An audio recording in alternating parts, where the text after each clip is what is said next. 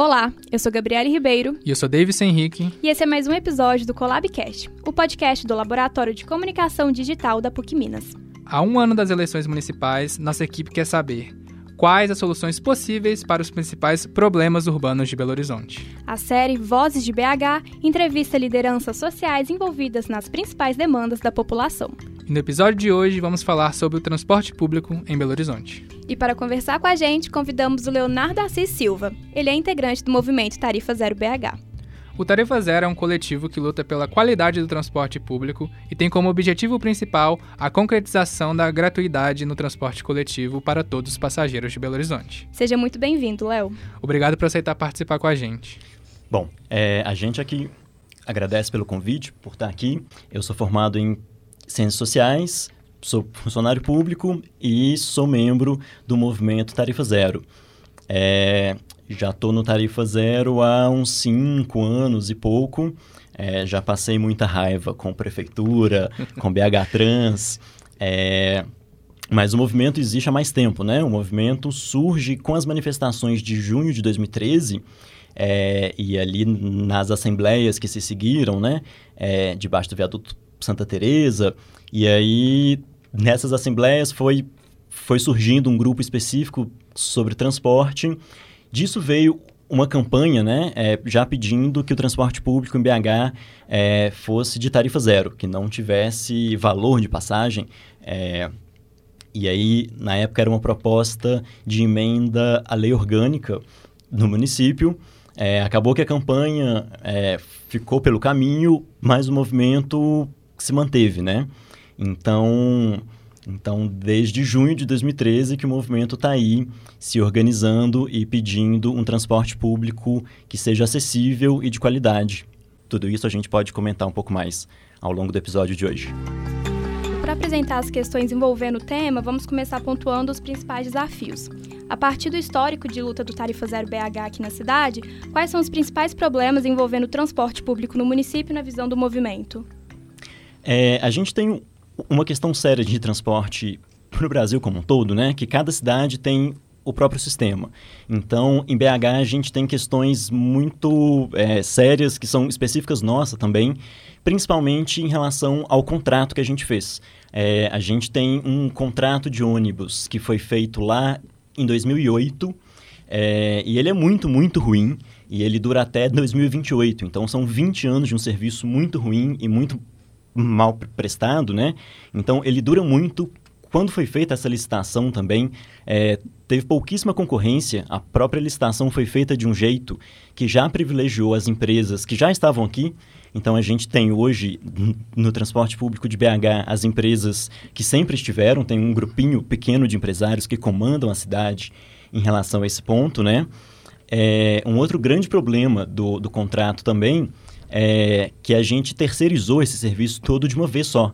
Então, a, a, mesma empresa, ela tem os ônibus, ela tem os pneus, ela, ela que fornece o combustível, os motoristas, e isso podia ser feito de forma diferente para a gente segmentar um pouco isso é, e ter um serviço em que a prefeitura tenha mais capacidade, né?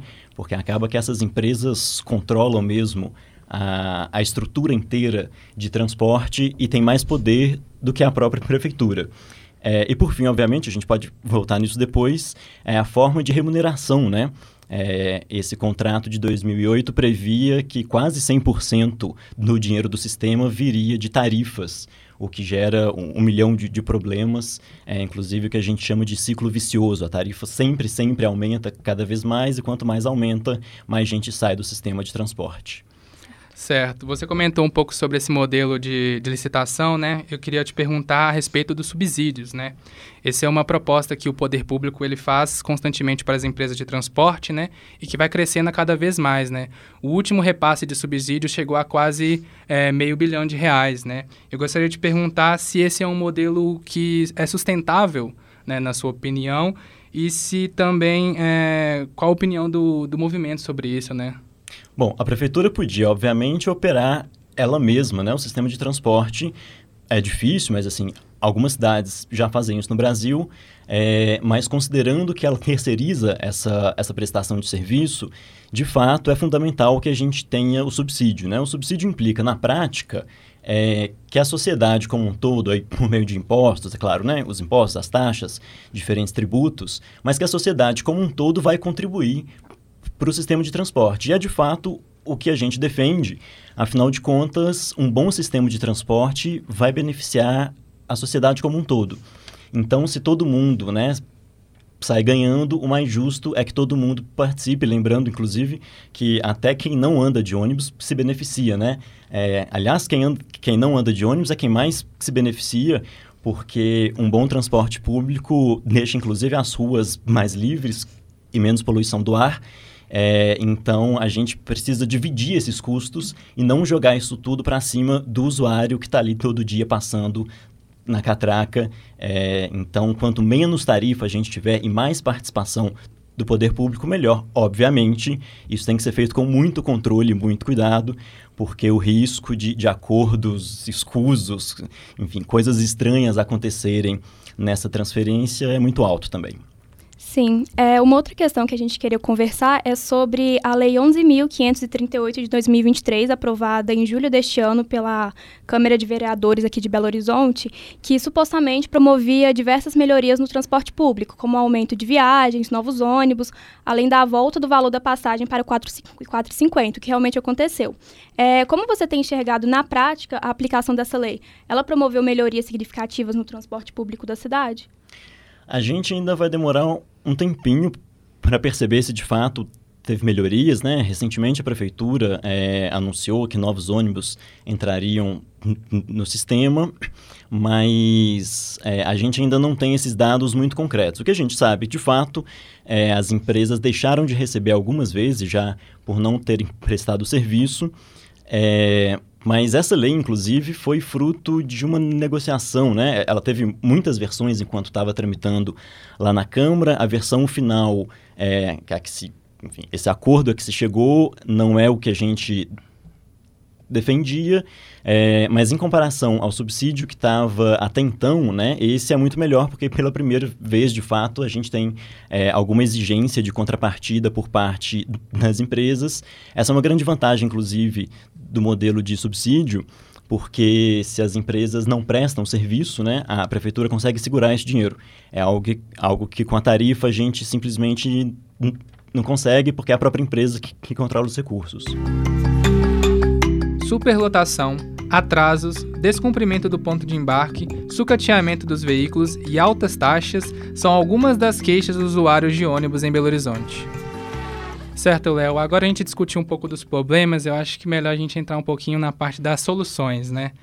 É, apresentando o cenário geral do transporte público, né, em Belo Horizonte, eu gostaria de perguntar a respeito da Lei 332 de 2022, que ela foi aprovada no segundo turno, que estabelece o repasse do controle da operação do transporte público para o poder público, né, caso seja extinta a licitação, né, que foi assinada em 2008, como você mesmo disse, que só vai terminar em 2028. É, você enxerga essa lei como sendo assim, uma, uma possível solução para o problema? É, sim, é, o que a gente precisa fazer como um todo, né, o sistema de transporte é muito complexo e tem muitas, muitos ramos diferentes, é, mas no geral o que a gente precisa fazer é sempre recuperar esse poder é, que é público, né, é o poder da prefeitura de de fato gerenciar essas questões, é, seja fazendo diretamente ou com um controle efetivo.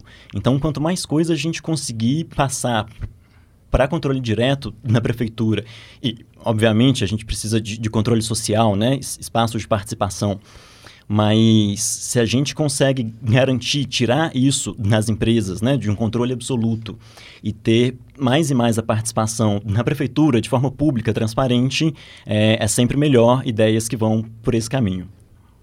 É, ainda falando de soluções, na sua perspectiva e também na do movimento do Tarifa Zero, quais são as possíveis soluções para o transporte público em BH? Quais medidas podem ser feitas de imediato e quais são aquelas que mexem com a estrutura do problema? É, bom, de imediato a gente consegue aumentar o valor de subsídio. É, a prefeitura conseguiria é, junto com esse aumento, né, fazer também mais exigir contrapartidas é, às empresas. Então, é, para receber esse dinheiro, as empresas precisam prestar o serviço de verdade e, e de forma melhor. É, em relação a, a, a, outras questões um pouco mais estruturais, é, o contrato poderia ser muito diferente, lembrando, né? A gente está aqui numa série de, de, episódios do podcast sobre as eleições. É, o próximo prefeito ou prefeita que foi eleito vai ter que lidar com o novo contrato, né? Ou os novos contratos, inclusive, é o, o que a gente defende. É, então, uma questão fundamental, por exemplo, é segmentar esse contrato para não ser esse, essa grande coisa de, de porteira fechada e a gente ter um contrato, por exemplo, só para os ônibus, o outro só de motoristas, o outro só de operação de bilhetagem. É, essa é uma forma possível, né? Que aí a prefeitura não fica completamente refém de, de nenhuma empresa específica, é, então consegue lidar melhor é, com as pressões que vêm nas empresas. Beleza, Léo. É, olhando um pouco nas redes sociais do movimento e também no site, a gente encontra um projeto que chama Busão 0800. Conta um pouquinho mais sobre ele para a gente. Bom, a gente está há muito tempo né, defendendo que o, o, transporte público seja de tarifa zero, que as pessoas não paguem ali na hora de andar, é, a hora que elas entram no ônibus, né, que não seja essa a forma de, de remunerar o serviço. Então, é, a gente já propôs diferentes formas é, de custear esse serviço que não seja é, esse formato atual de, de tarifa, né?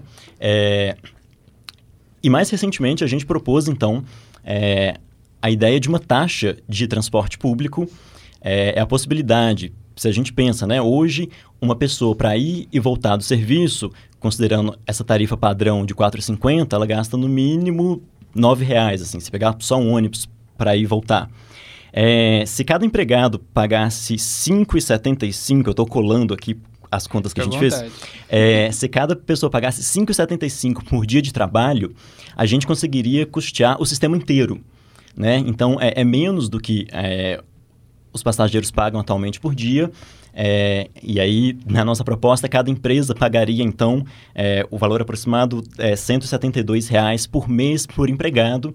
Isso seria capaz de financiar o sistema inteiro, inclusive aumentando o sistema, né? É, porque sem tarifa também a gente prevê um aumento de demanda mas com alguma criatividade, assim, né? E com principalmente vontade política, a gente consegue fazer um sistema que seja realmente de graça para as pessoas, é, para os passageiros não precisarem pagar ali quando eles estão entrando no ônibus. A crise no transporte público é uma realidade que acompanha os belo-horizontinos há anos. Os problemas chegaram a um nível tão complexo que, em maio deste ano, a Câmara Municipal de Belo Horizonte aprovou um projeto de lei que permitia que a prefeitura da cidade assumisse a responsabilidade da gestão dos ônibus de BH, caso as empresas continuassem oferecendo transporte público de baixa qualidade. Agora entrando um pouco na questão do poder público municipal, que é o objetivo né, desse episódio também e dessa cobertura, eu queria fazer umas perguntas é, a respeito sobre isso, né? Nós sabemos que essa é sempre uma questão central é, que ronda a respeito do prefeito da cidade, né? Quem vai, qual vai ser a proposta para melhorar o seu serviço, como ele vai se relacionar com os empresários do ramo e se tem alguma ligação com eles também, né?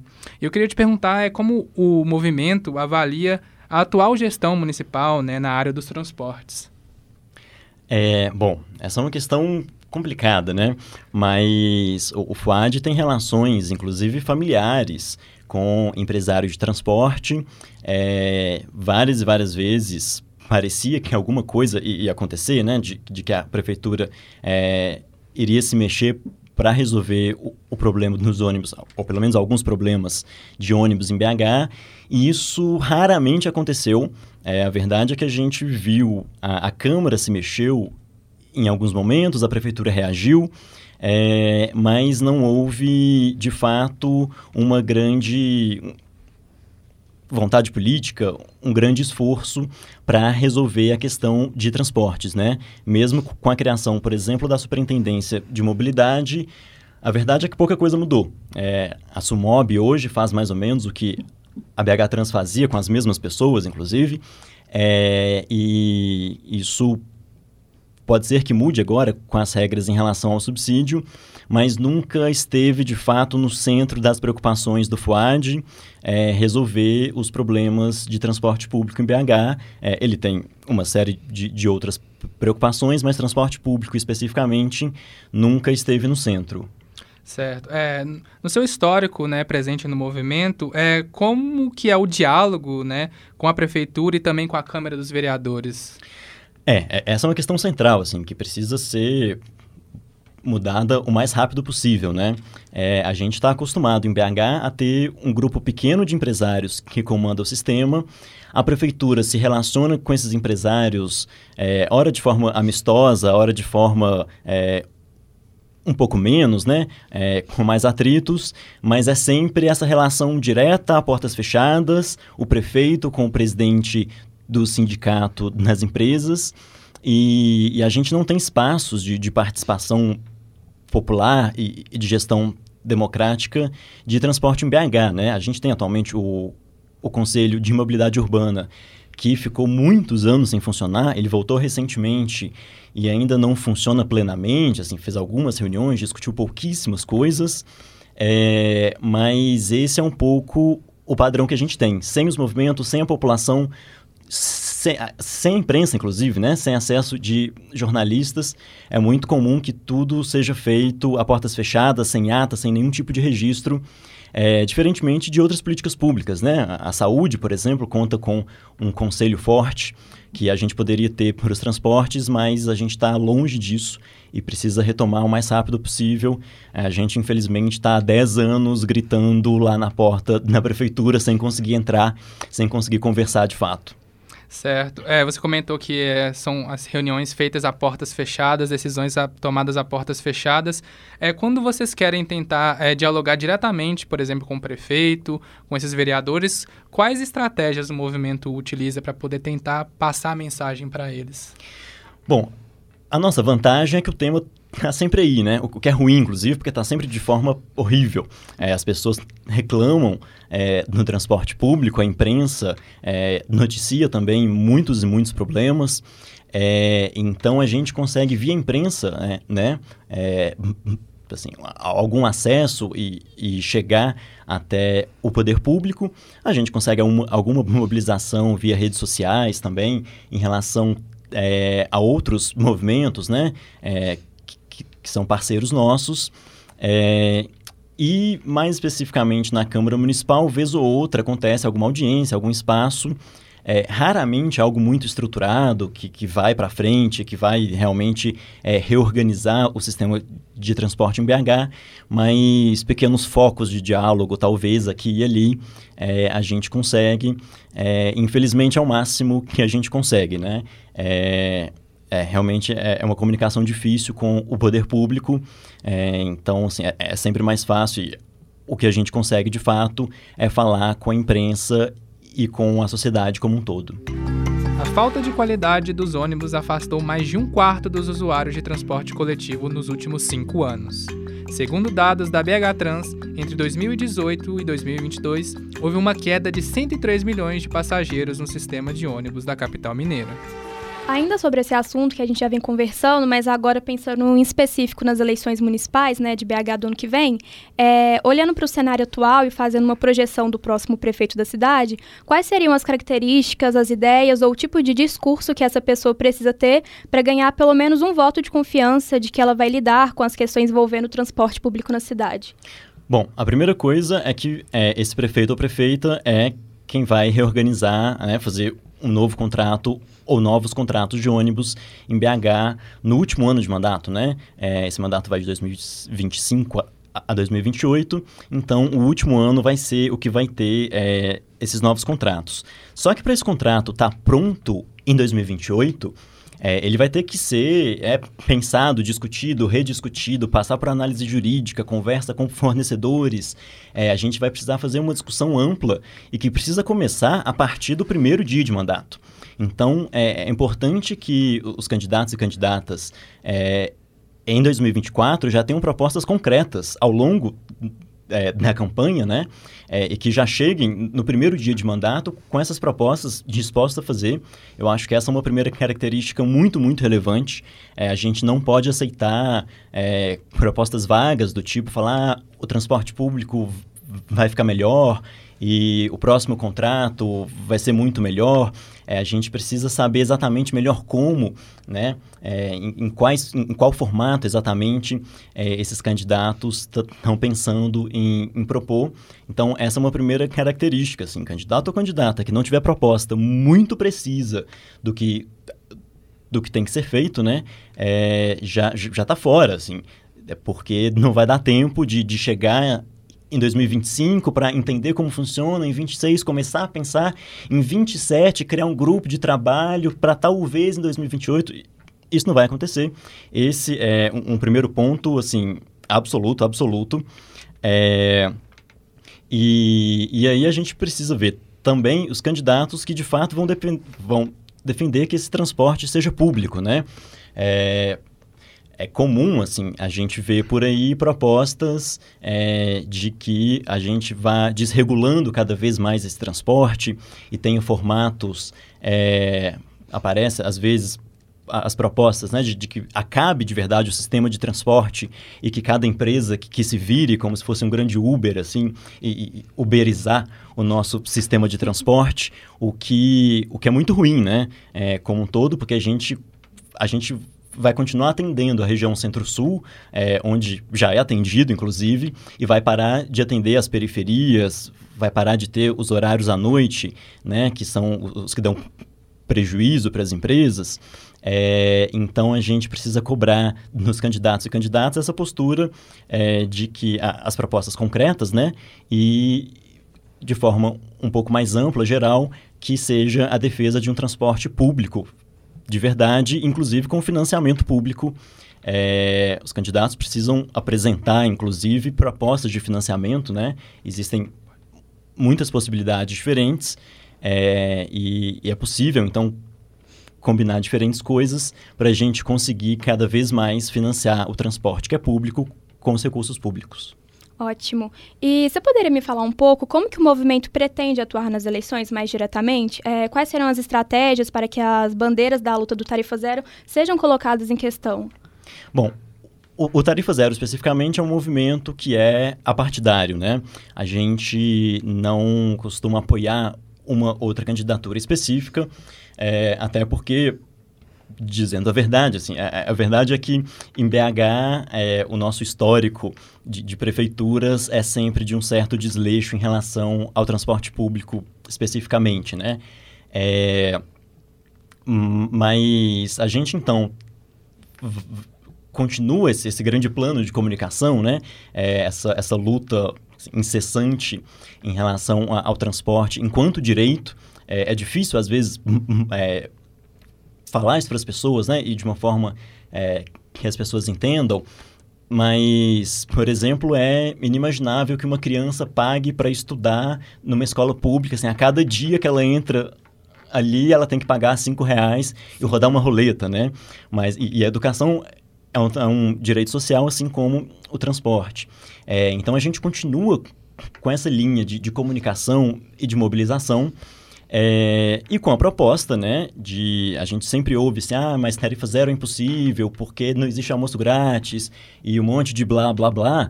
É, Para começar, existem muitas possibilidades diferentes, muitas cidades já fazem.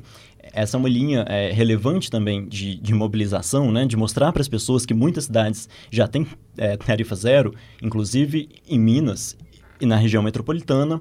É, e a gente tem agora, né, a campanha Busão 0800, uma proposta específica com os números de BH, com a quantidade de empregados e de empresas é, que tem em BH. A gente já fez as contas e dá para financiar a tarifa zero em BH. É, então, essa é, é uma proposta que já foi veiculada, né, mas que vai uhum. aparecer mais em 2024, porque ela tem que ser é, apresentada para os candidatos, obviamente, mas a gente quer respostas, né? Se os candidatos concordam ou não, se tem contrapropostas, é, para que a gente consiga, de fato, fazer esse sistema de tarifa zero. Outro problema envolvendo o transporte na capital é o metrô. A precariedade da malha ferroviária em Belo Horizonte impacta diretamente na ausência de opções para quem precisa se deslocar todos os dias. A região metropolitana conta com somente 28,1 quilômetros no qual circulam passageiros diários. Em comparação, Recife, que possui tamanho semelhante em questão de extensão, saltou de 18 para 71 quilômetros. O metrô hoje recebe 200 mil passageiros diários, uma grande quantidade quando se olha para suas limitações. Mas quando se compara com o ônibus que recebe 1,4 milhões de passageiros diários, percebe-se a enorme lacuna ainda deixada pelo metrô na cidade e região metropolitana. Com uma sequência de diversas paralisações e greves dos metroviários na cidade, em dezembro de 2022, o metrô de Belo Horizonte foi privatizado pelo valor de 25,755 milhões para a empresa Comporte Participações SA, um valor muito baixo e criticado por opositores. Logo após essa privatização, no início desse ano, houve a demissão de 600 funcionários da antiga CBTU e o reajuste de 18% no valor da passagem, saindo de R$ 4,50 para R$ 5,30 um grande impacto no bolso do passageiro que utiliza diariamente o metrô. Também é prevista para o primeiro semestre do ano que vem, 2024, o começo das obras da nova linha do metrô, que envolve a região do Barreiro. É, Léo, a gente já ir é, finalizando, né, acho que não poderia é, faltar citar o metrô, né, que também é um transporte público. Eu gostaria de perguntar qual que é a opinião do movimento né, sobre essa privatização e também né, sobre essa proposta né, da nova linha que vai englobar a região do Barreiro, né? Eles já querem começar as obras para o próximo semestre do próximo ano, né? E eu gostaria de saber qual a opinião do movimento sobre isso. Bom, em relação à nova linha, a gente já ouviu essa história muitas vezes e eu só acredito vendo. É, assim, de fato, assim, muitas e muitas e muitas vezes veio a promessa de que ano que vem vai sair. É, então a gente precisa ver de fato como é que isso vai acontecer. É, em relação à privatização, é, é, triste, na verdade, ver o que aconteceu com o metrô. Né? Ele foi privatizado é, porque ele foi abandonado também pelo governo federal Sim. e depois repassado ao Estado. Mas o metrô ficou muito tempo, por exemplo, sob, sob gestão no governo federal, com uma tarifa congelada, né? E, e, a gente tem os gráficos, o número de passageiros foi aumentando cada vez mais. É, o metrô, mesmo sendo só uma linha super, super, super limitado, o fato de a tarifa ter ficado congelada por tantos anos fez com que mais pessoas pudessem acessar é, esse transporte e sair, por exemplo, do Eldorado para chegar até o centro, a Vilarinho, enfim. É, então, é, a gente tem números para provar né, que o metrô de fato servia é, como esse, essa ferramenta que ampliava o direito à cidade, ampliava o direito das pessoas se deslocarem. É, e aí, logo depois, o próprio governo federal foi abandonando essa política, as tarifas aumentaram é, num, numa proporção assustadora, né? Assim, no, no, intervalo de um ano, é, aumentou muito de uma vez. E, e aí isso foi passando por um plano de privatização que, além de, de, algumas promessas vagas, o que a gente tem de fato é a demissão de trabalhadores e o que parece ser uma garantia de que a tarifa vai continuar aumentando e que o metrô vai deixar de ser essa ferramenta, né? De, de conseguir ampliar a, o, o direito à cidade aqui na região metropolitana de BH é, porque de fato a privatização entrou um pouco essa ampliação de linhas, né, que aí eles vão ver também lá na prática como é que vai ser, mas tirando isso, foram pouquíssimas contrapartidas, é, de fato foi uma perda grande. Aqui para BH, é, o metrô que já foi esse, essa ferramenta relevante é, de, de ampliação de direitos vai tender a ser, ao que tudo indica, é, uma ferramenta de mais segregação, né? E de aumento contínuo de tarifas que cada vez menos pessoas possam usar. Perfeito. Léo, obrigado mais uma vez pela disponibilidade, né, por esse bate-papo esclarecedor sobre um problema que atinge diariamente né, o Belo Horizontino e quem mora na região metropolitana, que é o transporte, né? A gente não consegue fugir dele. E você quiser passar uma mensagem aí no final, né, sobre o movimento, sobre as principais, os próximos é, pautas do movimento mais urgentes, né, fica à vontade, o espaço é seu. Bom, a gente aqui agradece, né, por estar aqui, pelo convite. É, Nós agradecemos. O papo foi bom. É, e o Tarifa Zero tá em todas as redes sociais, bom, não sei se em, se em todas, TikTok, Twitter, Facebook, Instagram, sempre no arroba Tarifa Zero BH. É, lá também a gente puxa as discussões e e manifestações, quando tem. É, e esse tema que a gente gosta muito de falar, a gente acredita de verdade que o transporte público muda a cidade como um todo e, faz uma sociedade mais justa como um todo, é, apesar de no dia a dia é, a gente ter elementos mais de descrença, né? É, é, muito sofrimento no dia a dia, mas a gente realmente acredita que, que mudando o, o sistema de transporte público a gente consegue mudar a sociedade como um todo. E aí fica o convite para todo mundo acompanhar a gente também nas redes sociais e nas reuniões e colar em ações que a gente fizer. E esse foi mais um Vozes de BH, a série que entrevista lideranças sociais envolvidas nas principais demandas da população. E para você ter acesso a mais conteúdos, perfis dos pré-candidatos, panorama das eleições e muito mais, acesse blogfca.pucminas.br/colab. Continue acompanhando os próximos episódios. Até mais. Valeu.